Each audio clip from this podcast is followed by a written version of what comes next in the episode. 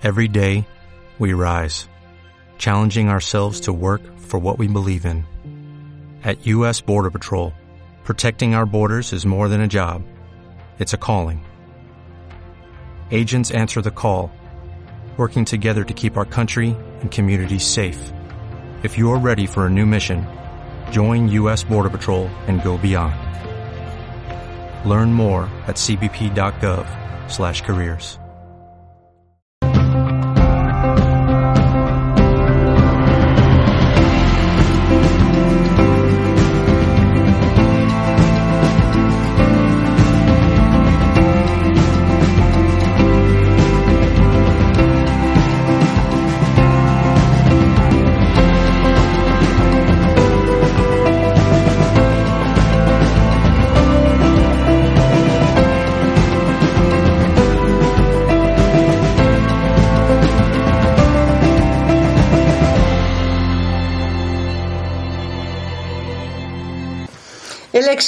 ¿Qué se entiende por éxito?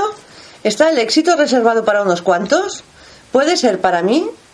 Santos Avila en unos minutos nos aclarará cosas muy interesantes sobre el éxito que están recogidas en su libro Cómo conseguir el éxito aunque no seas un lindo gatito. Buenos días, Santos. Hola, buenos días. Como todas las semanas estáis escuchando el programa de Radio Siempre y Adelante de 12 a 1 de mediodía en Radio Canal Barcelona 106.9 FM, online RKB Radio Canal Barcelona.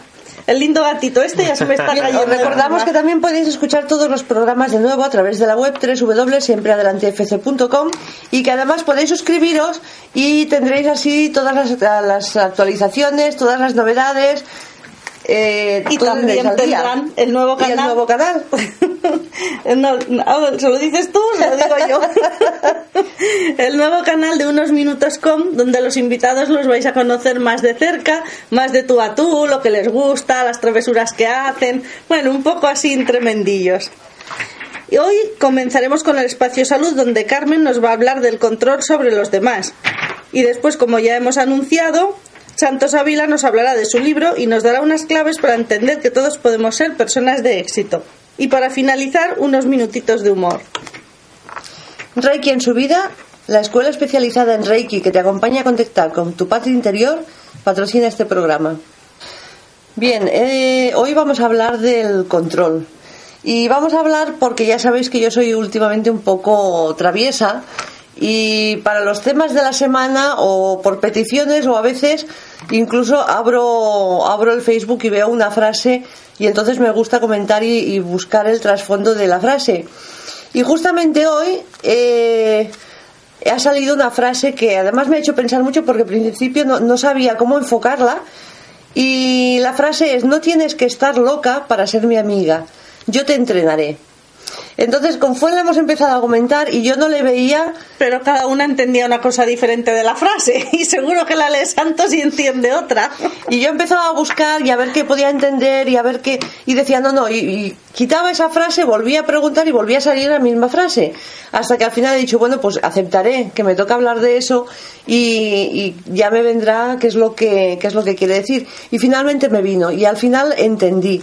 Entendí a través de las palabras, porque muchas veces tenemos citas y tenemos frases que nos parecen muy graciosas, que nos parecen muy divertidas pero si les buscamos un poco los tres pies al gato, como yo hago, vemos que hay, que hay algo oculto ahí que no, que no trasciende, pero que sí que queda en las mentes de las personas.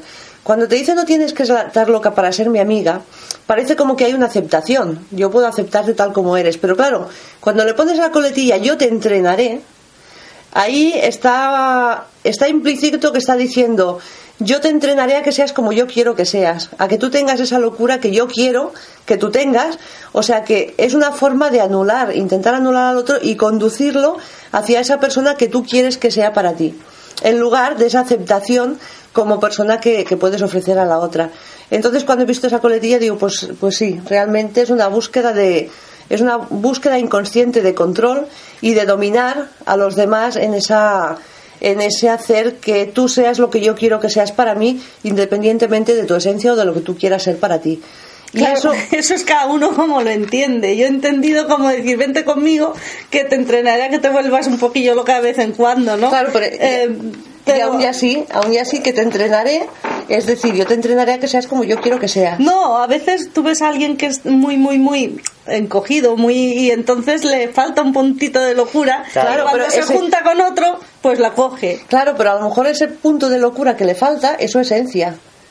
Ella a lo mejor tiene, su naturaleza es de ser sin ese puntito de locura. Cuando yo la intento ah, poner más divertida, o que salga de esa, de esa timidez, o que salga porque yo quiero que salga, porque a lo mejor, a ver, eh, sí que es cierto que muchas veces intentamos hacer eso con la mejor de las intenciones, porque queremos lo mejor para los demás y creemos que lo mejor para los demás es lo que nosotros vemos para ellos.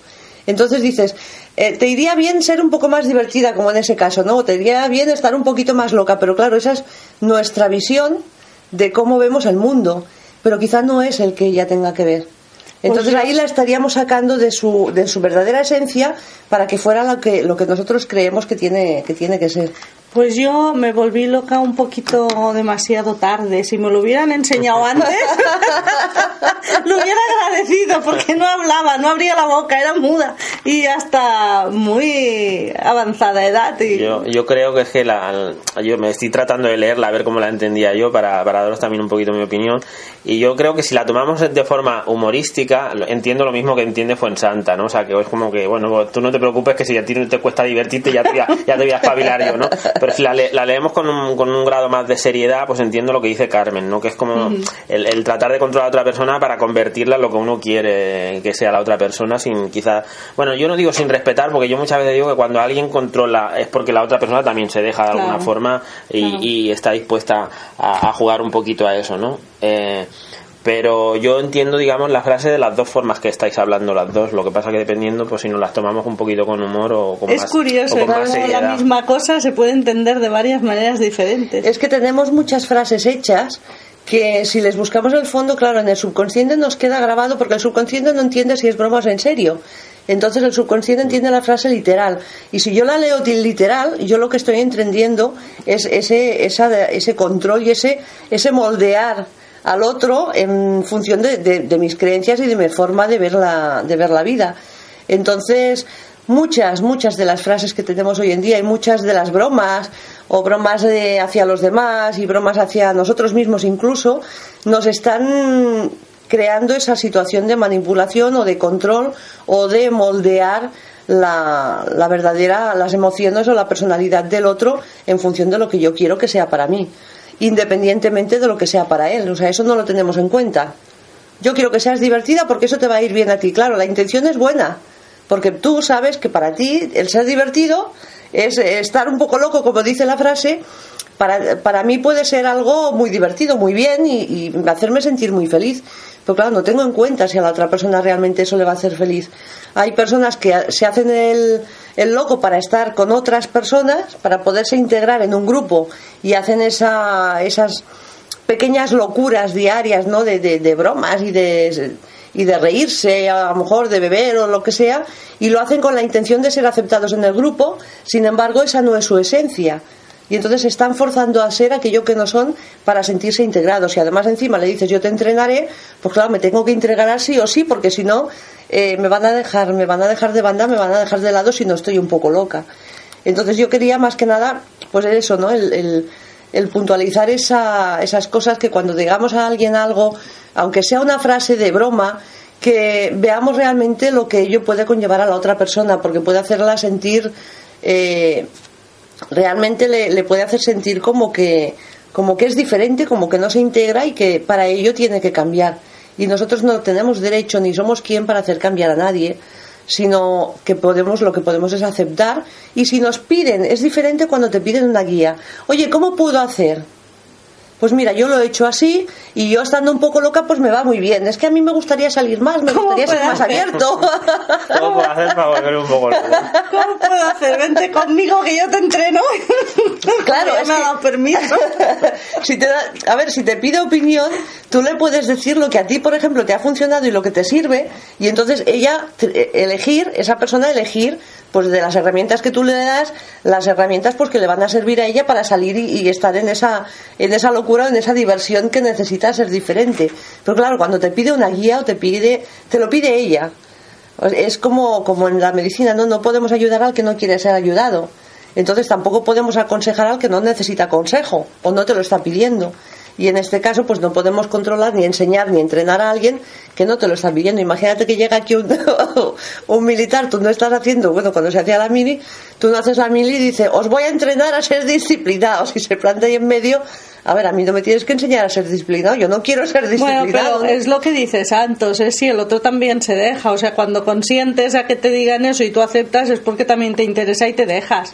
No, no es que todo dependa del que quiera controlar, o sea, todo no es blanco ni negro. Claro, yo creo que además es que en general, por regla general, vamos entrenando a todo el mundo y lo, hacemos todos. entrenamos al perro, todos al queremos, gato. Claro, todos queremos de alguna forma imponer nuestras creencias, nuestra verdad, aunque sepamos, seamos conscientes de que no es, es una verdad sesgada, que no es una, una verdad total, pero vamos por el mundo un poco muchas veces de esa manera. Sí, no, yo soy la de primera forma inconsciente, o sea, es como que mi, mi visión es más interesante que la tuya y tratar de, de imponértela, ¿no? Pero sí que es verdad que luego cuando empiezas a tomar conciencia el objetivo es eso, decir, bueno, pues si quieres que te ayude, yo te ayudo desde donde yo, desde lo que yo sé, desde lo que yo he vivido y desde lo que yo he entendido, ¿no? yo, también reconozco que soy la primera que intenta muchas veces llevar a mi, a mi campo, como aquel que dice, a, los demás, ¿no? Pero, pero también es cierto que cuando tomas conciencia de, de, eso, eh, solamente que a lo mejor durante el día tomes conciencia de tres de las frases que digas en ese, en ese punto, es como aprender a conducir. Quizá en un principio te cueste un poco más, pero finalmente te das cuenta que es algo que, que vas a llevar mucho más fácilmente y vas a tratar de, de, no, de, no, de no influir en esas personas sin que esas personas te lo hayan, te lo hayan pedido. Yo me acuerdo que cuando al principio de yo ser, de yo ser terapeuta, eh, a mí una amiga mía me dijo, eres asquerosamente perfecta. ¿Y por qué? Nos íbamos a comer y yo le decía, los hidratos de carbono y esto y lo otro. Y te iría mejor esto otro. O sea, cuando tú sabes, quieres que los demás tengan lo mejor. O sea, la intención es buenísima.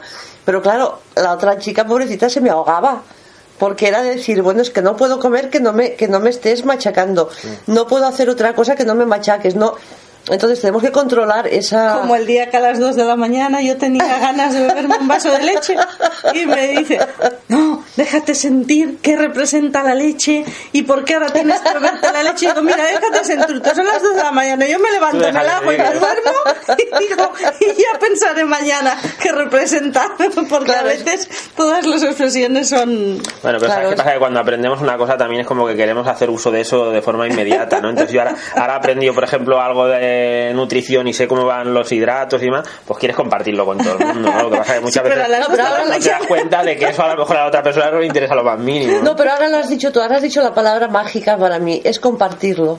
Una cosa es compartir y otra cosa es tratar que el otro, tú tienes que hacer esto, tú tienes que hacer lo otro, tú o sea, si el otro no te pide, ¿por qué tienes que decirle tú lo que tiene que hacer? Entonces, compartir es diferente. Oye, mira, yo estoy haciendo esto, me está sirviendo, es lo que decía antes, es, es una forma de compartir tu experiencia y, y si no fuera por eso, no tendría sentido ni que enseñáramos ni que hiciéramos Yo creo ni, que aunque parezca una tontería, tendríamos que centrarnos en hablar de nosotros, no hablar del otro. Es decir, yo estoy haciendo esto, lo comentas como una experiencia tuya y el otro que tome apuntes si quiere, que lo utilice o que no, que te pregunte, ¿no? Pero muchas veces es como que tratamos de extrapolar lo que yo estoy haciendo para que lo haga el otro, ¿no? y es un poco lo que estás diciendo tú en esta línea, ¿no? Pero bueno. Eh... Exacto, es tomar un poco de conciencia por eso, de, de, que cuando estemos con otras personas eh, fijarnos un poco en lo que decimos, cómo lo decimos y la intención que hay detrás de eso. La intención puede ser muy buena, pero tratar de cambiar a otro porque a nosotras nos va bien que cambie eh, es una forma un poco de una falta de respeto, quizá inconsciente de, de aceptar al otro tal, o a la otra tal como es en lugar de en lugar de intentar cambiarla. El libro de Santos y como el libro ya se ha caído, está reclamando atención y está diciendo ahora necesito salir yo y además como hay un gato. el, protagonista es un gato y los gatos son traviesos, entonces cómo se va a estar quieto, él tiene ganas de jugar. Pues acabamos acabo, vuelvo a acabar con la misma frase que, que, que he empezado por si alguien se ha añadido después para que sepa más o menos de qué, de qué he hablado y además que trate de reflexionar en esta frase o en frases muy parecidas lo que lo que a ver qué es lo que, entre líneas lo que entre líneas entiende y dice no tienes que estar loca para ser mi amiga yo te entrenaré eso, dejarnos comentarios en el YouTube, cada uno con lo que entiende de esta frase, porque es enriquecedor de ver diferentes puntos de vista. Y en un minutito nos vamos con Santos Ávila. Santos Ávila. Santos Ávila Ruiz es formador, terapeuta y escritor. Le encanta compartir con los demás lo que sabe, lo que ha aprendido y lo que le resulta útil. Su lema es Deja que la luz que hay en ti se exprese e ilumine el mundo. Hola Santos, buenos días. Hola. Hola, buenos días. Bueno, ya llevo un rato aquí hablando te con echábamos vosotras. de menos, ¿eh? te echábamos de menos durante todo este tiempo porque, como todo el mundo sabe, fue colaborador nuestro durante todo un año, Todo un año. y fue una experiencia increíble y te echábamos Bueno, mucho mira, de eso hablo en el libro, porque en el libro explico también un poquito eh, mi proceso y demás, y bueno, uno de los procesos importantes dentro de mi, de, mi, de mi historia como terapeuta, como escritor y demás, pues fue también este programa en el que estuvimos un año compartiendo las locuras de las que hablábamos antes. Que no nos, no nos hizo falta entrenarnos los unos a los otros porque ya veníamos todos entrenados. Pues hoy vamos a hablar de un tema que no estamos acostumbrados a escucharte hablar, pero que es un tema obligado porque ahora eh, has sacado el nuevo libro después de tantos. ¿Cuántos tienes ya escritos, Santos? Estaba contando antes de, de entrar al programa, porque digo, me lo van a preguntar y ya no lo sé. Eh, si cuento los que he publicado con seudónimos, creo que tengo ya, que este será el 14 o por ahí. O sea, muchos, porque llevo dos años y poco escribiendo, ¿no? Lo que pasa que de repente es como que me puse a escribir un día y no, no he parado ya. Qué bueno. Y este es de tema diferente de lo que estamos acostumbrados, porque este se titula, eh, los que lo estáis viendo en la tele y si no lo, lo vais a ver dentro de unas semanas, se titula Cómo conseguir el éxito aunque no seas un lindo gatito. Es Sí. un libro que lo podéis encontrar en Amazon Sí. y, y vamos a preguntarte, la portada es súper divertida porque es un gato que se parece al mío, del mismo color, los mismos ojos, que casi te hubiera dado una foto de mi gato para tu portada. y Yo hay una cosa que me llama la atención del libro Sí. y es que los gatitos tienen éxito. Porque como Bueno. eso, eso al final, eso al final del Os lo libro. cuento al final. Ah, vale, Os lo cuento vale. al final del programa si Vale. queréis. Pero bueno, pero no tiene gracia porque entonces no sabrán pero- el final del libro. Pero se les puede explicar porque en realidad eso simplemente es una anécdota, pero sí que tiene un sentido que el, que el protagonista del libro sea un gatito. No es algo al azar, sino que tiene, tiene una relación directa con lo que es el éxito. O por lo menos yo, yo le vi esa relación, pero también porque quería que el libro fuera tuviera un, un tono así diver- divertido, desenfadado, ¿no? También, entonces creo que utilizar a, a los gatitos como protagonistas era- a lo largo del libro hay varios consejos que los da lo- que, lo- que los da el gatito protagonista del libro, con lo cual yo creo que es, bueno. es divertido el tema. A mí me hizo mucha gracia porque cojo el libro y lo abro y le digo, mira, mira, y le enseño a Santos, mira qué cosa más chula, como si estuviera hablando de otro autor que estuviera viendo, ¿no?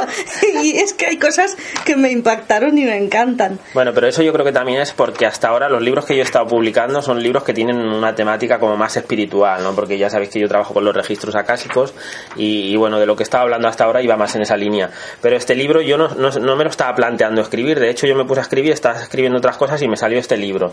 Y es un libro que yo creo que para mí es un, un cambio importante en lo que yo he estado escribiendo hasta ahora, pero es un libro en el que yo mismo me he dado cuenta de que, de que hay cosas que yo menciono en el libro que sé que son claves para el éxito que yo no estaba haciendo. Con lo cual también ha sido un libro que me ayuda a, cre- a- crecer a nivel personal y, y me está ayudando a crecer a- en las cosas que yo estoy haciendo, ¿no? Porque también ha sido como para darme yo cuenta de que había cosas que no estaba yo aplicando. Es buenísimo. Eh, pero vamos a preguntarte ya lo más importante, porque sin esa pregunta no sabemos seguir. ¿Qué es el éxito, Santos? El éxito yo creo que depende un poquito de cada persona. Eh, para mí el éxito em, tiene que tener un componente y, cualquier tipo de éxito que una persona esté buscando tiene que tener un componente que es ser feliz. Para mí sería la clave definir eso. Lo que pasa es que la felicidad nos la da diferentes cosas a cada persona, ¿no? Para una persona se- tener éxito a lo mejor es ganar una cantidad de dinero concreta al final de mes. Para otra persona puede ser eh, tener una pareja, una relación estable o crear una familia. Para otra puede ser vivir en una casa en el campo, o tener un trabajo concreto que le hace feliz y que le da cierta satisfacción. Puede ser diferentes cosas y también puede ser una combinación de este tipo de cosas. No es necesario solo que sea un tema económico, sino que puede ser un tema económico, familiar, de, de- de vivir en un sitio concreto. No son diferentes cosas, pero yo creo que eso es algo, como explico en el libro, y, y trato de ayudar a la persona a, a que cada uno defina qué es el éxito para, para, para ella, ¿no? Porque al final, si vas a utilizar un, un- un libro que te, que te da una serie de claves para que tú consigas el éxito, tienes que saber lo que es el éxito para ti. No tienes que saber lo que es para mí ni para vosotras, ¿no? Sino que cada uno tiene que valorar y definir qué es el éxito para uno. Pero eh, siempre tiene que tener ese, ese componente de felicidad, ¿no? Porque si tú estás logrando algo importante en la vida, pero no eres feliz, para mí eso no es éxito, para mí eso es sufrimiento. Claro, a veces nos damos cuenta de que, o sea, no nos damos cuenta de que ya tenemos éxito en algo. Cuando tú buscas, como tú dices, en qué me siento feliz, te das cuenta de que a veces tienes éxito y no es el éxito que nos ponen de tener que ser el más famoso o ganar el más dinero, sino que te haces conciencia de que puedes tener éxito en otra faceta de la vida. Claro, al, final, al final es eso. Si tú eres feliz, estás teniendo éxito, ¿vale? A lo mejor no tienes eh, tanto dinero como pueda tener otra persona, no tienes la casa maravillosa que pueda tener otra persona, pero a veces tú no tienes esa necesidad de tener eso, ¿vale? Pero tú te sientes bien con lo que estás haciendo, ¿no? Entonces estás teniendo un éxito. Yo digo así porque a veces soy un poco bruto, que si estás respirando y estás viviendo, estás teniendo éxito estás teniendo éxito en respirar, estás teniendo éxito en vivir, ¿no? Lo que pasa que evidentemente, pues dentro de ese éxito queremos unas ciertas comodidades y una cierta calidad de vida, ¿no? Pero ahí es donde está el, el, el, añadirle al éxito ese componente de felicidad, ¿no? Que lo que estés haciendo te haga feliz. Y una pregunta, Santos, ¿el éxito puede llegar por casualidad? Para mí no, tal y como yo lo entiendo, no. El éxito duradero para mí no llega por casualidad. Si llega de, casualidad te va a pillar desprevenido y al final, sí, el, tema está que al final se va a convertir en ese sufrimiento del que hablaba antes, ¿no? Porque para el éxito, eh, para mí la, clave hay que hacer un viaje de, crecimiento personal. El éxito si no, no llega y si llega por esa casualidad que tú me hablabas, eh, te va a desestabilizar y no lo vas a disfrutar como un éxito y se va a convertir en algo que te va a, que te va a generar un problema o que te va a hacer sentir eh, sufrimiento y dolor más que placer y felicidad, ¿no? Entonces, para mí siempre el éxito tiene que venir acompañado de, un, de un viaje de crecimiento personal. En el libro lo explico porque además hay diferentes estudios y estadísticas que, que cuentan que cuando una persona le, toca la lotería, eh, normalmente en un año o dos años está en el mismo nivel económico que estaba antes de que le tocara la lotería. Y esto tiene un sentido y es, es bastante claro de entender. Eh, una persona que tiene conciencia para gestionar a lo mejor, eh, vamos a poner 600, 700, 800 euros o, dólares o la moneda que sea, no está preparada para gestionar varios millones de, esa moneda, ¿vale? Porque no ha hecho un, trabajo personal, no ha hecho un viaje de crecimiento personal que le ha otorgado una conciencia nueva para gestionar una cantidad de dinero mayor, ¿no? Entonces, ¿qué va a ocurrir? Que va a empezar a gestionar esa cantidad tan grande con la misma conciencia que tiene de una persona pues más humilde o más pobre entonces no va a saber cómo gestionar eso lo que va a hacer es lapidar la fortuna esa, porque va a empezar a hacer gastos innecesarios, absurdos, no va a saber invertirlo y se va a encontrar que un año o dos después se encuentra en la misma situación que estaba al inicio o incluso peor. Y esto no es algo que diga yo ni que me lo invente en el libro, sino que hay estudios que, que, hablan de esto, ¿no? de que muchas personas que les toca este dinero eh, no saben luego cómo gestionarlo y acaban en la misma situación que estaban. ¿no? Por eso es importante ese viaje de crecimiento personal, porque si tú creces y, y, tu conciencia eh, em, crece durante el proceso, tú vas a saber gestionar las nuevas habilidades que tú vas a necesitar para, pues, para gestionar el dinero en el caso de que sea dinero o para gestionar la situación nueva en la que te encuentres cuando estés con el éxito. Imagínate que tu éxito te convierte en una persona que, que, tiene, que se convierte en alguien muy popular y que tiene que estar en contacto con muchas personas a diario, pero tú eres una persona tímida y no has hecho un viaje que te haya convertido en una persona más abierta, con más capacidad de dialogar con las personas. ¿Qué te vas a encontrar? Te vas a encontrar con un éxito que te vas a poner en una cosa que a ti te da miedo y que no te genera bienestar, con lo cual al final estamos en ese punto que hablaba antes. No estamos, no estamos viviendo un éxito real, sino que estamos viviendo una situación que nos genera sufrimiento. Claro, se podría cambiar la palabra éxito en, en ese caso por fama, ¿no? Bueno, en este caso por fama, en el ejemplo que te ponía, pero al final eh, el éxito realmente es un viaje de crecimiento personal, es ir transformándote en una persona con un, mayor nivel de conciencia que está preparado para gestionar lo que le va viniendo en ese momento, ¿no? También ha pasado esto en casos de actores y actrices, ¿no? Que de repente tuvieron un éxito muy grande, o incluso músicos, tuvieron un éxito muy grande y de repente nunca más se supo de ellos porque les, les sobrecogió lo que era la fama, el tener que estar en contacto con otras personas, porque no hicieron ese trabajo, no hicieron ese viaje o no estaban preparados realmente para para gestionar eso. Por tanto, eh, volvemos al principio cuando, cuando hablábamos del tema, cuando me preguntabas tú que si viene por casualidad. Si viene por casualidad es mejor salir corriendo. tiene que ser como una, una consecuencia de un trabajo que tú has ido haciendo a nivel personal y a nivel de crecimiento interior. Ahora me acaba de venir una imagen y es, por ejemplo, Gandhi, ¿no? ¿Quién dijo que Gandhi no era una persona exitosa? O sea, aparentemente, pero todo lo que consiguió hacer Claro. O sea que a veces eh, Sí, es que eh, vemos el éxito. muchas veces relacionamos el éxito con dinero, ¿vale? o, o- o con incluso con fama, popularidad y el éxito no siempre tiene que ver con eso. No, no quiere decir que no pueda tener que ver con eso, porque también tiene que ver eh, si, si el, el objetivo y el éxito de una persona, pues para él eh, su definición es económico o de, de popularidad, pero son muchas otras cosas que a veces no estamos teniendo presentes, ¿no? En, en, eh, como en ese conjunto, ¿no?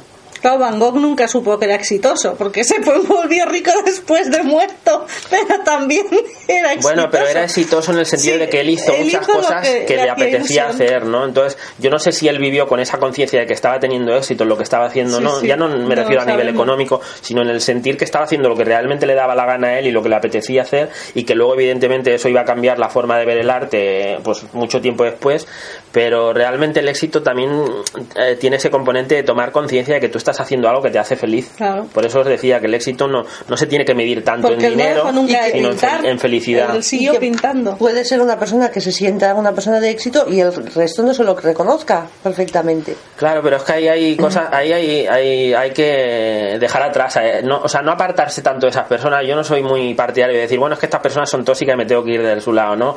Estamos atrayendo muchas veces por vibración y si hay una persona tóxica en mi vida es que hay toxicidad en la mía y tengo que reconocerla en mí, porque el otro me está haciendo de ¿no? Un poquito, pero, pero se trata de no escuchar a aquel que no te esté apoyando en lo que tú quieres hacer, entonces tú seguir a lo tuyo, un poquito Claro. como como con tu cabezonería, decir, si yo quiero lograr escribir libros, eh, yo tengo que desoír a cualquiera que me aconseje no hacerlo, porque eh, mi éxito va a depender de que yo haga lo que yo quiero hacer, no de lo que me digan los demás. Y sí que y en el camino siempre sale personas que te dicen, no, tú no vas a poder hacer eso porque no tienes la preparación, o porque no has estudiado una carrera de literatura, o porque no has hecho esto, porque no has hecho... Y ese tipo de personas va apareciendo, ¿vale? Lo que pasa es que no tienes que escuchar a ese tipo de personas, por lo menos en ese tipo de consejos. Si tú quieres algo, tienes que ir a por ello y tienes y depende de ti, no depende del otro. El otro, si, si quiere frenarte o intentar frenarte, pues es su, es su historia, pero tú no tienes que escuchar a esa persona O ese escuchar a aquel que sí que te haya, que haya seguido un camino Claro. que te pueda indicar, ¿no? Pues mira, sí, eh, sigue por aquí o por allí porque yo he escrito pues eh, 90 libros, ¿no? Por decirlo Claro. de alguna manera. O sea, escuchar solo a aquel que te puede servir de guía más que aquel que no te vaya a frenar, ¿no? Sí, yo hablo de esto en, eh, un poquito también en el libro. Es decir, eh, hay como dos bandos. Uno es el que critica al que hace y otro es el que hace aunque le critiquen. Entonces yo prefiero siempre estar en el bando del que hace. Porque aunque me critiquen me da igual porque yo voy haciendo mis cosas y voy disfrutando de lo que estoy haciendo. Sí. Siempre va a haber alguien que, que me critique. Yo digo que siempre hay alguien que te, que te va a criticar, hagas lo que hagas. Entonces, Hay un porcentaje siempre- también de estadísticas, que el 33% les gustará lo que haces, el 33% no, el 33% les dará lo mismo y dijimos, falta el 1 y el 1 debe ser la familia incondicional. Los incondicionales. Sí, puede ser, pero al final lo que digo yo es que siempre te va a criticar a alguien, hagas lo que hagas, incluso aunque lo hagas de corazón y lo hagas lo mejor eh, poniendo tu alma y tu corazón en ello, ¿no? Entonces siempre es mejor elegir aquello que te vaya a hacer feliz a ti, ¿no? Entonces Ya yo- que van a hablar. pues prefiero que me critiquen por hacer que no ser yo el que critica a los que están haciendo, ¿vale? Entonces es como ir pasando. Hemos pasado todos por esos bandos, es decir, todos constantemente criticamos a otros que hacen y demás, ¿no? Pero se trata poco a poco ir- de ir poniéndote en el lado de los que hacen. Porque te- aunque te critiquen te da igual, tú estás haciendo. Cada vez que yo saco un libro yo estoy haciendo, a mí me da igual que luego venga alguien y me lo critique, yo estoy feliz cada vez que publico un libro porque estoy compartiendo cosas, como decías tú al principio en la presentación, que a mí me funcionan y creo que pueden ser útiles para otras personas, pero soy consciente de que este libro, como todos los que he escrito hasta ahora y como todos los que seguramente voy a seguir escribiendo, no van a ser útiles para todo el mundo, van a ser útiles para los que estén pues en, un- en una dinámica similar a la, a- a la mía, a lo que yo hablo y a las cosas que yo explico y ya está. Pero el objetivo es hacerlo también para esas personas. Habla Santos de los robasueños. Eh, Sí. ¿Existen Eh, los robasueños? Bueno, yo eh, en el libro hablo de los robasueños en el sentido de, y el concepto lo, lo, lo comparo también con, con lo que es el ro- los robatiempos, ¿vale? Para mí los robasueños no es tanto aquel que te, te quita tu sueño y se lo hace suyo, sino como los, los robasueños que tenemos nosotros mismos. Son muchos y pasan desapercibidos, ¿vale? Y nos hacen perder mucho tiempo. Es decir, un robasueños puede ser, por ejemplo, pasar horas en Internet navegando sin un rumbo, sin, sin, un, sin, sin un objetivo fijo, ¿no? Eh, puede ser pasar horas viendo la tele sin hacer nada con concreto, o puede ser simplemente eh, pasando, pasado, o sea, quedándote en tu casa sentado en el sofá criticando al que está haciendo cosas, ¿no? Son, eh, digamos, diferentes cosas o situaciones que nos hacen perder tiempo de ir a lograr lo que nosotros queremos conseguir. Eh, para mí el objetivo y para tener éxito no se trata de descartar todo lo que te hace feliz, porque esas cosas algunas te gustan, te gusta ver la tele y ver una película o ver una serie, o te gusta pasar pasar un rato en internet mirando las redes sociales y ver lo que tus compañeros y tus amigos hacen, pero se trata de utilizarlas también como un poco como incentivo para lograr lo que tú quieres lograr, ¿no? Entonces, eh, yo eh, la forma en la que trato de utilizarlas es, puesto que a mí hay cosas que me gustan, por ejemplo, yo soy fan de las series, me encanta ver series eh, y si las puedo ver subtituladas en versión original, me gustan más. Como trabajabas en la televisión muchos años, se te ha quedado lo de la serie. Quizá por eso, pero trato de utilizarlas como recompensa cuando yo hago o cuando yo avanzo en pasos para conseguir los logros que yo quiero. Es decir, si yo, por ejemplo, estoy escribiendo un nuevo libro, pues a lo mejor me planteo escribir dos o tres capítulos y cuando lo consigo, pues me puedo premiar viendo un ratito la tele, viendo una serie o viendo alguna cosa que me gusta. O sea, que no se trata tanto de descartar en totalidad las cosas que nos gustan, pero sí tratar de utilizarlas como incentivos para, para, para avanzar y disciplinarnos en aquello que queremos conseguir, ¿no? Pero evidentemente, también lo digo en el libro, que eh, el éxito no se consigue eh, acostándote muy tarde y levantándote muy tarde. El éxito se consigue, se consigue trabajando y haciendo cosas. No es que haya que trabajar duro ni es que haya que sufrir, pero sí que hay que dedicarle tiempo. O sea, el éxito, como hablábamos antes, no nace de la casualidad. Hay que ser constante y hay que dedicarle tiempo a hacer, a hacer una serie de cosas que te van a ir llevando a un lugar. Entonces, por eso, esto roba sueños y esto roba tiempos. En realidad, lo están restando tiempo de productividad, de hacer cosas que realmente te acerquen a donde tú quieres ir. Pero dentro de esos robasueños también hay personas, porque también hay personas que te incitan a que no hagas, y es lo que hablábamos antes, a esos no hay que escucharlos, hay que seguir tu camino. No se trata de decir ni que son malas personas ni quitártelas de medio, simplemente en ese tema concreto pasar olímpicamente y que te entre por un oído y que te salga por el otro. Luego a lo mejor te puedes ir a tomar algo con esa persona y pasártelo muy bien y hablarte de otros temas, pero en, los temas eh, concretos de lo que tú quieres avanzar, si te están poniendo trabas, es mejor no hablar de esos temas con esas personas, porque están tratando también de, frenarte hacia donde tú quieres ir. Y que muchas veces ellos incluso ni siquiera son conscientes de que lo están haciendo. Claro, no, ellos lo están haciendo, como hablábamos al principio del, tema del cambio y del control, en eh, lo que estábamos hablando de la frase que tú comentabas, el objetivo de ellos no es, no es hacerte la puñeta muchas veces, es ayudarte porque piensan que, que, te vas a hacer daño. Te vas a hacer daño o que no lo vas a lograr y que te vas a deprimir y que va a ser una frustración para ti, pero claro, no se dan cuenta que de alguna forma están como eh, como intentando frenarte, ¿no? De forma consciente o inconscientemente, ¿no? Quizás porque a ellos mismos les da miedo hacer su, su propio camino y, hacer, y tratar de conseguir lo que quieren, pero, pero a esas personas de lo que se trata es de seguir adelante, ¿no? Y, y, no escucharle ese tipo de consejos, ¿no?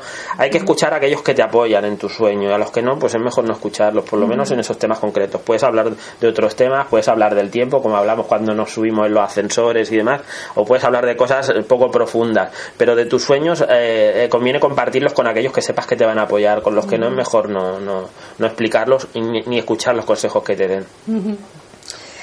Has hablado del sufrimiento, que has dicho la palabra sufrimiento. Eh, ¿Hay que sufrir para tener éxito? Podemos sufrir o podemos no sufrirlo. Eh, eh, el objetivo yo creo que no, es no sufrir o sufrir lo menos posible. grabado de que hemos de trabajar duro para conseguir algo, por lo menos eso es lo que toda la vida hemos oído. Pero cuando tú te enfocas en algo que quieres hacer y que te motiva mucho, el, trabajo que tú estés haciendo no lo vas a ver tanto como un trabajo, sino como algo que te está llevando a donde tú quieres ir. Con lo cual, si eso te lo, te lo tomas como un juego, como, como algo que te está acercando a donde tú quieres ir, no tienes que verlo como algo que te hace sufrir, ni siquiera como un trabajo, sino como algo que te está acercando a donde tú quieres. Entonces puedes permitirte disfrutarlo. Es decir, si yo sé que cada vez, que yo escribo una palabra en el, en el ordenador estoy más cerca de conseguir escribir un libro, pues no tengo que verlo como un sufrimiento, sino tengo que verlo como decir, mira, qué bien, que, ya tengo tres palabras, ya me faltan a lo mejor eh, 15.000 más o 20.000 o 30.000 más, ¿no? Pero te queda un poquito menos, con lo cual puedes permitirte disfrutarlo. Pero tiene que ver mucho con el enfoque que uno tenga, ¿no? Con, con lo que está haciendo, ¿no? Pero cuando realmente estás enfocándote a lo que tú quieres lograr, el camino puede ser mucho más feliz y mucho más placentero, no tiene por qué ser tanto... O sea que no hay que sufrir para tener éxito. A veces sufrimos, pero porque nos enganchamos a cosas que no nos, deberíamos enganchar, ¿no? Pero realmente, o sea... Eh, nos enganchamos al mismo éxito, al mismo, querer tener éxito. nos da a veces miedo tener éxito, nos da a veces miedo no conseguirlo y nos enganchamos sufriendo en todas esas, esas historias, ¿no? En todas esas dinámicas de darle vueltas a las cosas. Pero realmente cuando tú te pones a hacer algo que te motiva, tú sufres cuando estás haciendo algo que te motiva, no. Y, y, solo, y realmente vas a hacer algo que te motiva porque tu objetivo es algo que te tiene que motivar. Si tú tienes un objetivo que no te motiva nada, no estás, no estás acercándote hacia el éxito, te estás acercando a un sufrimiento. Por eso os decía que al principio es muy importante definir qué es el éxito para ti, porque es ahí, es ahí a donde tú tienes que ir. No tienes que ir a, a buscar el objetivo que otra persona cree que es el éxito, sino el que crees tú porque realmente si vas en busca de lo que otro te ha dicho que es el éxito, pues no necesariamente tú vas a ser feliz, pero si vas en busca de lo que tú sientes que es para ti el éxito, ahí sí que tienes oportunidad de ser feliz. y de sufrir menos. Ah, para- y para eso hay que hacer lo que decías al principio, ¿no? Ver qué es el éxito para ti. Claro, eso es importante. primer paso. Es el primer paso, porque si, si tú inicias un viaje y no sabes a dónde vas, es poco probable que llegues allí. Hay muchos aventureros que dicen a ver dónde no, me lleva, ¿no? Pero Uno se puede ir a la aventura y no digo que está- ir a la aventura esté mal. De hecho, podemos fijar un objetivo y, y es interesante luego desapegarse un poco del objetivo, no engancharse demasiado y disfrutar del camino también. Porque si tú, te, si tú te aprendes a disfrutar del camino y a ser feliz durante el camino, al final te da igual si consigues la meta o no, porque tú estás siendo feliz durante el camino. Y el objetivo, como os decía al principio, para mí el éxito es igual a felicidad. Entonces, si yo voy siendo feliz mientras voy avanzando hacia lo que, lo que quiero, si llego como si no llego, yo estoy siendo feliz, o sea que ya estoy cumpliendo con esa parte del éxito. Hay una frase en tu libro que dice, el mediocre es el que acaba diciendo, eso también podría haberlo hecho yo. Bueno, esto no, no, no- seamos duros con ninguno de nosotros porque eso lo hemos dicho todos en algún momento de nuestra vida. Pero sí que es verdad que, que el mediocre para mí es esa, esa persona que dice, cuando ve un éxito de otra persona, cuando ve que alguien ha hecho algo, de repente dice, bueno, eso también lo podría haber hecho yo. Sí, pero la, la historia está que tú no lo has hecho, lo ha hecho el otro. ¿Vale? Entonces, desde luego, desde la perspectiva desde cuando alguien ha hecho algo, es muy fácil decir, bueno, eso lo podía haber hecho yo, pero ¿por qué no lo hiciste si era tan fácil? ¿Vale? El tema está, hay una cosa de la que hablo en el libro que es que al universo le gusta la, la velocidad, le gusta la gente rápida, la gente que hace las cosas y que no espera demasiado tiempo para hacerlas. Porque cuando hay una idea que, se- que está necesitada de salir a la luz, eh, el, el mundo, el universo se encarga de que eso salga a la luz. Y va a salir por uno o por otro. ¿Qué quiere decir? Que si a mí me viene una idea y no hago caso de esa idea y no hago nada con eso, pues le va a venir a Fuensanta y va a hacer algo con ella, o le va a venir a, a- a Jesús, o le va a venir a quien sea eh, que esté dispuesto a hacer algo con esa idea. Entonces, ¿qué va a ocurrir luego? Que el que no haga nada con esa idea va a ser el que luego va a levantar la mano y decir, bueno, eso lo podía haber hecho yo, pero no lo has hecho, lo ha hecho, has tenido que venir otra persona o mejor hacerlo. dices, aquel me ha robado la idea, pero si aquel no sabía ni que tú tenías esa idea, porque no la pusiste ni en marcha ni hablaste Claro, de ella. por eso hay que, hay, que, hay que ser veloz. Veloz no quiere decir que no dediquemos el tiempo suficiente para hacer las cosas y hacerlas bien, pero no hay que postergar a- hasta buscar la perfección porque la perfección no existe o por lo menos no, no es asequible para el ser humano. Y, y, bueno, ya como digo, hay que esperar a veces momentos en los que uno necesita trabajar algunas cosas más, pero luego hay que ser rápido, no hay que, no hay que esperar años y años para sacar una idea, porque muchas veces lo que ocurre es que postergamos tanto que al final no sale de nuestra mano, pero sale de mano de otra persona y ahí es cuando nos cabreamos y decimos, no, es que esto lo podía haber hecho yo, pero no lo hiciste. Así Pues que ahora sí. cabreate con el que lo ha hecho. Pero, pero no tiene culpa ninguna, porque él ha- lo que ha hecho es a- utilizar esa idea para hacer algo con ella. Otra frase que también hablas en tu sueño, que también... En mi sueño, en mi Ah, libro. sueño, tu libro, en, en su sueño hecho es realidad. es que no sé qué estoy leyendo aquí y he visto que esto era... he visto algo de un sueño. Eh, otra frase que dices es, cuando no cumplimos nuestra palabra, dejamos de creer en nosotros mismos. Esto es muy importante. Para mí es una de, es una de las claves del éxito. Eh, cuando yo no cumplo mi palabra, sea lo que sea, lo que yo estoy diciendo que voy a hacer y no lo hago, lo que yo estoy haciendo es minar mi confianza en mí mismo. Es decir, si yo digo que voy a hacer una cosa y luego no lo hago, yo mismo a nivel inconsciente estoy tomando nota de que no puedo confiar en mí mismo. ¿Vale? Pero ¿qué ocurre? Que eso luego yo lo voy a transmitir en mis relaciones. Entonces, cuando yo diga algo, no sé si, si todos os- en el libro explico una, una cosa que puede hacer la gente, que también se lo voy a contar para que lo hagan los que estén viendo y escuchando, escu- bueno, viendo el, el vídeo, escuchando la radio, que es que busquéis en vuestro entorno a una persona, que seguro que la tenéis todos, porque la tenemos todos, que dice que siempre va a hacer esto, que va a hacer lo otro y luego nunca hace nada. Estoy segurísimo que todos, todos tenéis a alguien. Lo malo sería que si alguien seáis vosotros, que también puede ocurrir. que también puede ocurrir. ¿Qué ocurre? ¿Qué, qué es lo que pasa con eso? Que cuando yo digo que voy a hacer una cosa y no lo hago, pues como os decía, estoy minando la confianza en mí mismo. Entonces, ¿qué ocurre? Que cuando luego yo me encuentro ante algo importante para mí que yo quiero hacer y digo que voy a hacerlo, no confío en que sea capaz de hacerlo. Porque me he minado, he minado tanto mi autoridad que al final es como que no confío yo. Y luego queremos que el universo y que la gente de nuestro entorno confíe en nosotros y no lo, no lo conseguimos. Pero el, problema de esto es que hay que observarse al milímetro. Porque no cuando yo hablo de dar la palabra no me refiero a que yo me comprometa contigo a hacer algo, sino que me comprometa conmigo mismo. Y pongo un ejemplo que es muy sencillito, que es que yo digo, por ejemplo, estoy preparando la cena y digo, bueno, cuando acabe de cenar voy a bajar la basura. Cuando acabo de cenar estoy lleno, estoy satisfecho, estoy sentado en mi sofá viendo la tele y estoy muy a gusto y la verdad es que no me apetece bajar la basura. Pero ¿qué ocurre? Que yo ya me he comprometido a hacerlo y no lo hago. Y entonces dice, bueno, no es importante, ya la bajo mañana que no pasa nada. Y realmente desde un punto de vista racional no pasa nada. Pero desde un, visto, desde un punto de vista a nivel interno está pasando algo porque tú estás traicionando la palabra que tú mismo has dado. Entonces yo siempre digo que es mejor callarte la boca y no decir voy a bajar la basura o con mucho decir, bueno, si luego tengo ganas bajaré la basura, que ahí no te estás comprometiendo a nada. Pero en el momento que tú das la palabra de que vas a hacer algo y luego no lo haces, estás minando cada vez más la, la confianza que tienes en ti mismo. Entonces cuando luego viene algo importante que dices, mira, yo voy a conseguir escribir un libro porque me lo he propuesto y voy a hacerlo, a nivel interno tú sabes que no puedes confiar en ti porque te has traicionado tantas veces que estás eh, perdiendo el, potencial y el poder de creer en ti mismo. Por tanto, es muy importante la palabra. no tanto, no tanto lo que perdona, no tanto lo que hablamos y decimos que vamos a hacer, sino el hecho de, de, cumplir con lo que estamos diciendo realmente. Porque luego es eso, quieres que los demás te crean cuando claro a mí me pasa eso cuando me levanto por la mañana y digo, hoy voy a hacer esto y esto y esto y esto. Y me hago una gran lista. Y cuando mm. llega a las 8 de la tarde, la lista he cumplido las tres cuartas partes. Y me queda lo, lo último, como el esfuerzo de bajar la basura. Pues si no hago las, lo que he dicho que voy a hacer, a veces me acuesto a las 2 de la mañana porque yo tengo que acabar lo que he dicho que iba a hacer ese día. Porque si no es como algo que me tira para atrás y es lo que tú dices. Al día siguiente es como que ya no puedo confiar porque me ha tirado para atrás. Eso me ha pasado. Tampoco quizá no sea tan necesario ser tan estricto como en tu caso, pero sí. Seguramente. Yo me puedo hacer una lista de cosas que quiero hacer mañana, pero son cosas que quiero hacer y, me puedo plantear que si me da tiempo las voy a hacer. Pero ahí yo no me estoy comprometiendo a hacerlo. Estoy diciendo que si el tiempo me lo permite, pues yo voy a hacer todo eso. Ahí yo no me estoy traicionando la palabra. Nos la traicionamos en el momento que yo digo voy a hacer algo y no lo hago. ¿Vale? Pero aunque sea algo mínimo que digas, bueno, es que esto no es importante, porque el tema de la basura, desde un punto de vista práctico, a menos que la basura sea de algo que huela mucho y nos esté molestando ya en casa, no es algo que, irrumpa tu, tu, vida diaria. Tú puedes perfectamente dejarlo y, tirar la basura al día siguiente. No deja de ser algo que te has Pero es algo que tú estás comprometiéndote y en el momento que no lo estás haciendo, estás minando la autoridad que tienes y la confianza que tienes en ti. Entonces, ¿qué ocurre? Que con el tema de la basura, como te decía, no es un problema, pero cuando yo me comprometo a hacer algo que es importante para mí, para conseguir un logro, pues eh, conseguir eh, estudiar lo suficiente para, para probar las oposiciones que quiero hacer o para probar el examen que quiero hacer o conseguir un puesto de trabajo en un sitio concreto, un ascenso, lo que sea, ¿qué ocurre? Que aunque yo me diga que lo voy a hacer, inconscientemente hay una parte de mí que ya sabe que cuando yo digo que hago, hago eh, que voy a hacer algo, la mayoría de las veces no lo hago. ¿Vale? Con lo cual, de alguna forma, estoy minando ya eh, la creencia en que yo voy a ser capaz de hacer eso.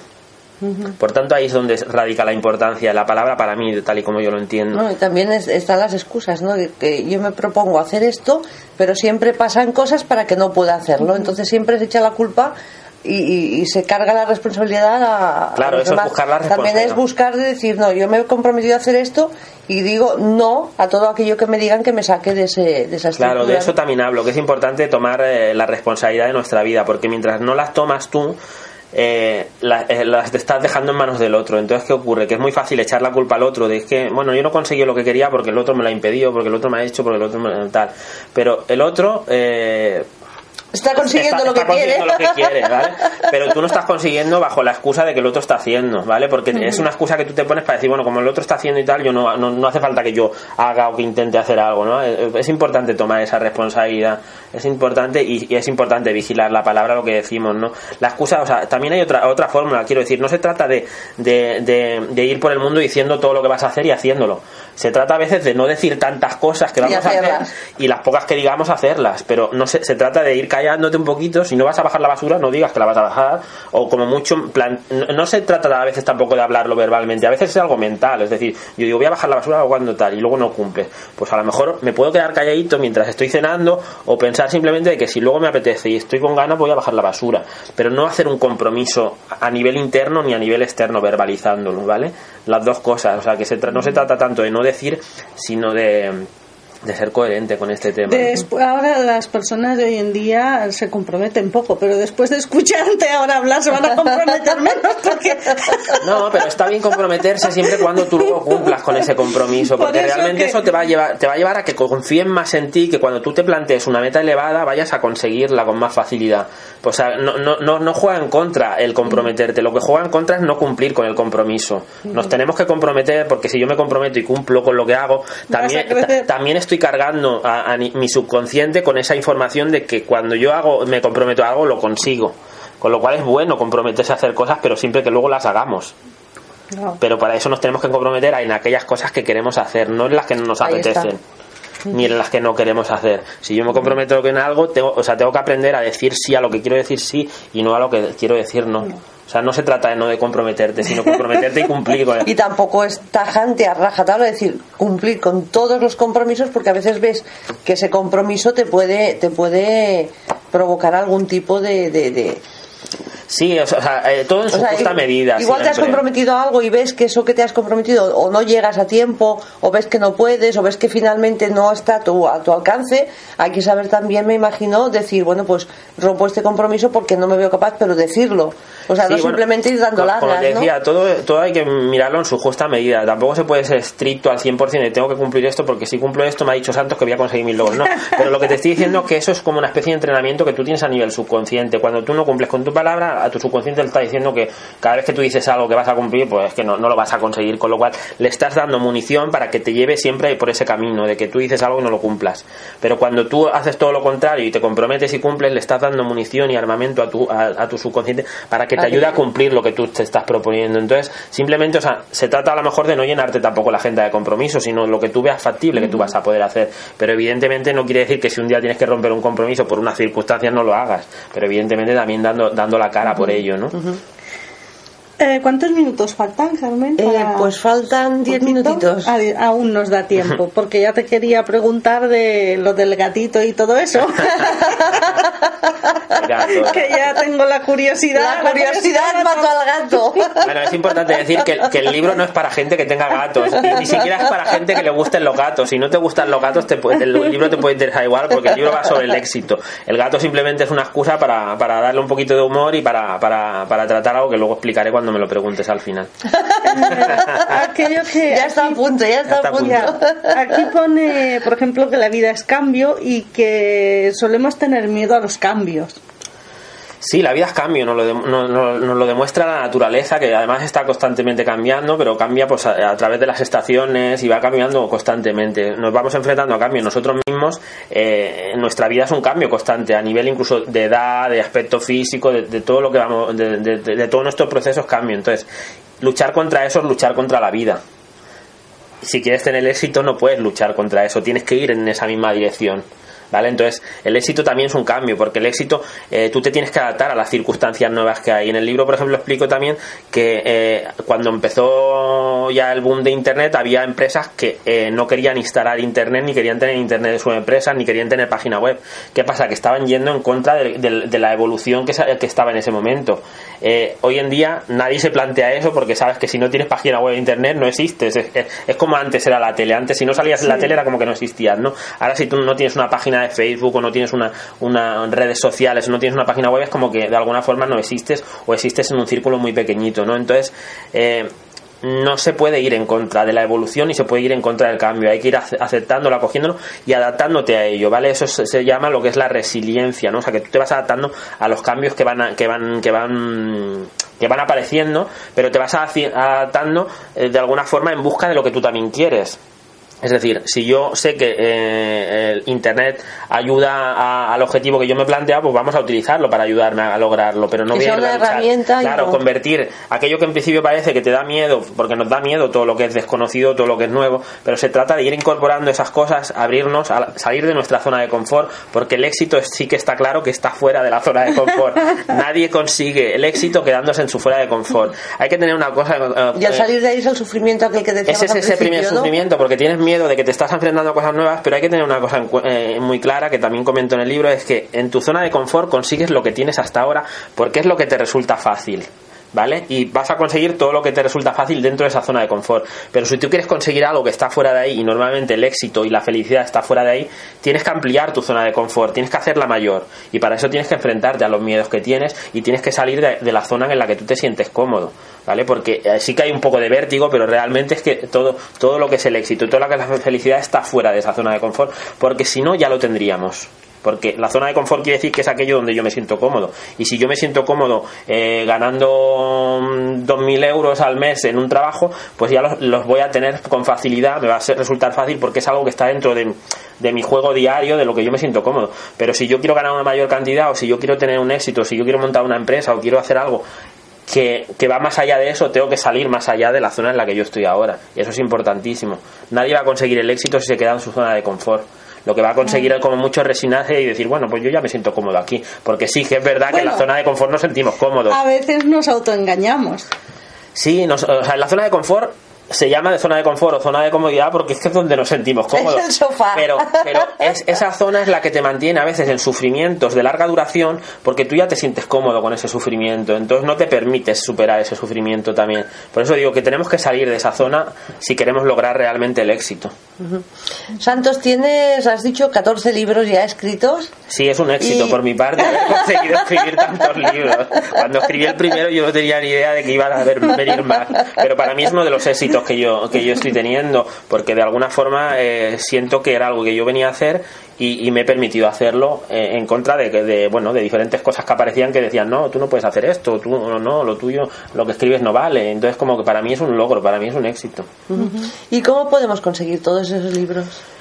Eh, mis libros están en Amazon, están en, la tien- en una de las tiendas más importantes a nivel mundial, con la cual las pueden conseguir en casi cualquier parte, pero por internet. No, no, normalmente no están en tiendas físicas, no están en, en- en ninguna otra parte. Algunos de ellos están en el Jardín del Libro, que también funciona a través de internet, pero todos, todos, todos están en, el- en Amazon. Los pueden conseguir a través de ahí. Los tienen, la mayoría están en formato papel, pero también eh, últimamente los he ido los he ido creando también en formato electrónico, ¿no? Para, para la- porque precisamente de eso se trata, de adaptarse, como decíamos antes, ¿no? Hay nuevas tecnologías, hay mucha gente que empieza a leer en formato electrónico y también hay, hay que darle la posibilidad a esas personas que tengan eh, lo, lo que están buscando, ¿no? La verdad es que es un lenguaje súper fácil de entender. Bueno, te como llega todos los libros de directo, Santos, es verdad que... Y las, las cosas que te dicen y te elogian es que son muy buenas. O sea, que a la gente les gusta mucho. Yo he leído algunos Claro, comentarios, comentarios que dejan ahí. Ten en cuenta que si yo escribo un libro con 11 cla- con 19 claves que te ayudan a conseguir el éxito, pero están en un idioma que no entiendes de una forma que no te enteras, Sí, el éxito no va a estar a tu alcance. a veces pasa pero si que- te las escribo en una forma en la que tú puedes entender, tú vas a poder aplicar eso en tu vida y vas a poder generar eso. Es un libro que te va a ayudar a, a darte cuenta de muchas cosas como a mí mismo. Yo cuando estaba escribiendo el libro me di cuenta de algunas cosas que decir, si esto yo no lo estoy aplicando, pero realmente soy consciente de que si yo aplico esto me va a ir mejor. Entonces, pues, evidentemente, yo, yo mismo me, releído el libro mientras lo repasaba, lo escribía, lo, lo reescribía y demás, y me he dado cuenta de que hay cosas que no estaba aplicando que ya empiezo a aplicar, ¿no? Pero son claves que todo, en principio, todo el mundo pues va a poder aplicar porque son cosas sencillas, no son cosas del otro mundo. La gente de éxito no hace cosas del otro mundo, lo que las hace de forma diferente a como las hace la mayoría de gente. Y eso es una de las claves que tenemos que aprender, ¿no? Y la clave El- de llegar ahí, que nos Mira. vamos a quedar sin. El, tem- el tema del gato, yo a mí se me ocurre el tema de los gatos porque si la gente se ha observado en internet habrá visto que los los, eh, los vídeos de gatos se comparten muchísimo. Son unos vídeos que tienen muchísimo éxito porque nos- Virales, sí, nos gusta ver hacer al gato el- el- las cosas divertidas que hacen, las trastadas que hacen, ¿no? Entonces, eh, para mí el objetivo que tengo con este libro es que la gente que se lea el libro y aplique lo que eh, yo que explico en el libro logre tener el mismo éxito que tienen los gatos en internet, en los vídeos, de YouTube y en, la- y en los vídeos que se comparten en las redes sociales. Ese es el objetivo y entonces pues ya jugué un poquito con el tema del gato y el gato pues a lo largo de cada capítulo va dando un consejo y pero este es el motivo de que de que aparezca el gato y, y ya voy a avanzar, a lo mejor me estoy precipitando un poco, pero va a haber una segunda parte del libro porque me he dado cuenta de que todavía podía explicar algunas otras claves, pero ya no va a ser con un gato, va a ser con otro personaje que ya desvelaremos en su momento. Pues yo, Santos, yo como te considero que tú estás feliz porque te consideras un hombre exitoso, yo también te considero un hombre exitoso. Estoy encantada con todos los libros que haces, pero sobre todo con la humildad que tienes, con la manera de hacer y, y bueno, yo te voy a poner un me gusta en todos los Facebook, en todos los sitios. Puedes ponerlo, yo me alegro, me alegro de que me sigas. Yo también te sigo a ti. Me gusta, me gusta. Para- como los vídeos de los gatos, te voy a poner me gusta, me gusta. Muchísimas gracias de nuevo, Santos. Se nos va, se nos va el. Se nos ha ido el ido el tiempo. Muchas Y gracias. muchísimas gracias. Esperamos seguirte teniendo aquí. En el con próximo o sin libro. En el próximo la libro segunda o sin parte. libro. Yo sabéis que sin estoy libro. encantado siempre de venir a vuestro programa Y porque nos lo nosotras de que pasamos muy bien. aquí. Nosotras de que estés De, de compartir esa locura de la que hablábamos al principio. Muchísimas gracias, Santos. Muchas gracias. Aquel que no le eh, los robasueños esos que tú decías, que decía, hay un, rosa- un robasueños que dice, lo importante no es ganar, sino hacer perder al otro.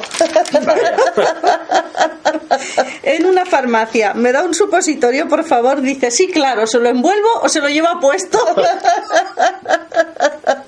Dice, no se trata de cambiar de collar, sino de dejar de ser perro. Cariño, ¿quieres que pasemos un buen fin de los dos? Dice, vale. Dice, pues nos vemos el lunes. y, y acabamos con este que dice, el que mete las narices en todo acaba por no saber dónde está el mal olor. con esto os dejamos hasta la semana que viene en siempre. Y adelante, que tengáis muy buena semana. Y gracias por Gracias. escucharnos.